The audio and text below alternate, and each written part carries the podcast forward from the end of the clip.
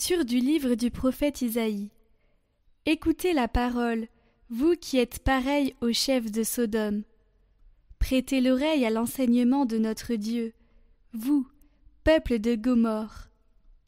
Que m'importe le nombre de vos sacrifices, dit le Seigneur. Les holocaustes de bélier, la graisse des veaux, j'en suis rassasié. Le sang des taureaux, des agneaux et des boucs, je n'y prends pas plaisir. Quand vous venez vous présenter devant ma face, qui vous demande de fouler mes parvis? Cessez d'apporter de vaines offrandes.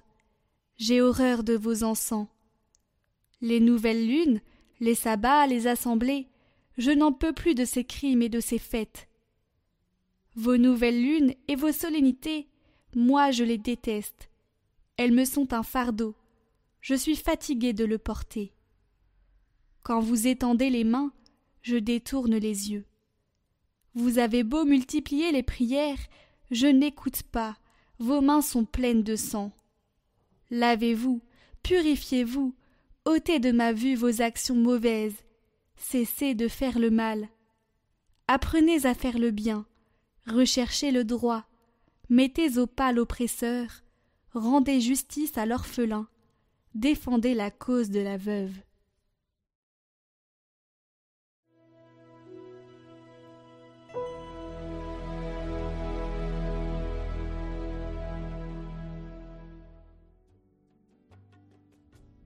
À celui qui veille sur sa conduite, je ferai voir le salut de Dieu. Je ne t'accuse pas pour tes sacrifices. Tes holocaustes sont toujours devant moi. Je ne prendrai pas un seul taureau de ton domaine, pas un bélier de tes enclos. Qu'as-tu à réciter mes lois, à garder mon alliance à la bouche, toi qui n'aimes pas les reproches et rejettes loin de toi mes paroles? Voilà ce que tu fais, Garderai-je le silence? Penses-tu que je suis comme toi? Je mets cela sous tes yeux et je t'accuse. Qui offre le sacrifice d'action de grâce, celui-là me rend gloire. Sur le chemin qu'il aura pris, je lui ferai voir le salut de Dieu.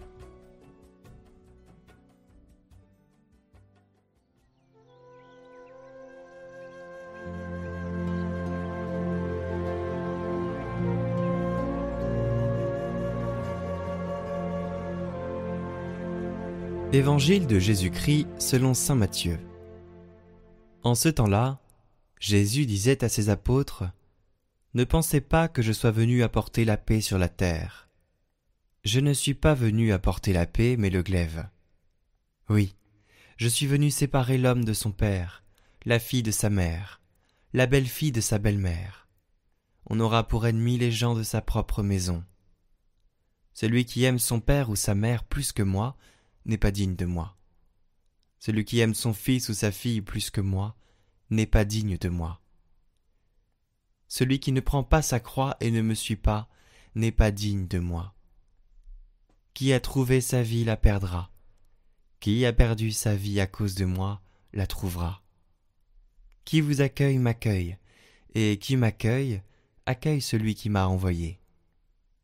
Qui accueille un prophète en sa qualité de prophète recevra une récompense de prophète. Qui accueille un homme juste en sa qualité de juste recevra une récompense de juste. Et celui qui donnera à boire même un simple verre d'eau fraîche à l'un de ses petits en sa qualité de disciple, Amen, je vous le dis, non, il ne perdra pas sa récompense. Lorsque Jésus eut terminé les instructions qu'il donnait à ses douze disciples, il partit de là pour enseigner et proclamer la parole dans les villes du pays.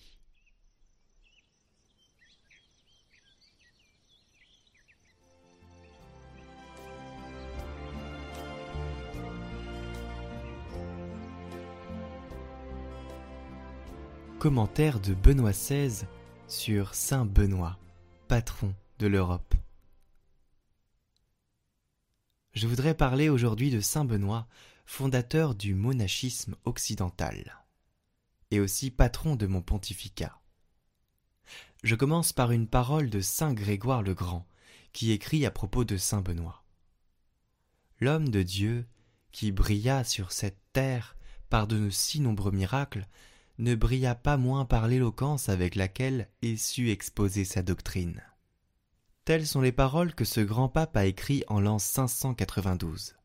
Le saint moine était mort à peine cinquante ans auparavant, et il était encore vivant dans la mémoire des personnes, et en particulier dans l'ordre religieux florissant qu'il avait fondé.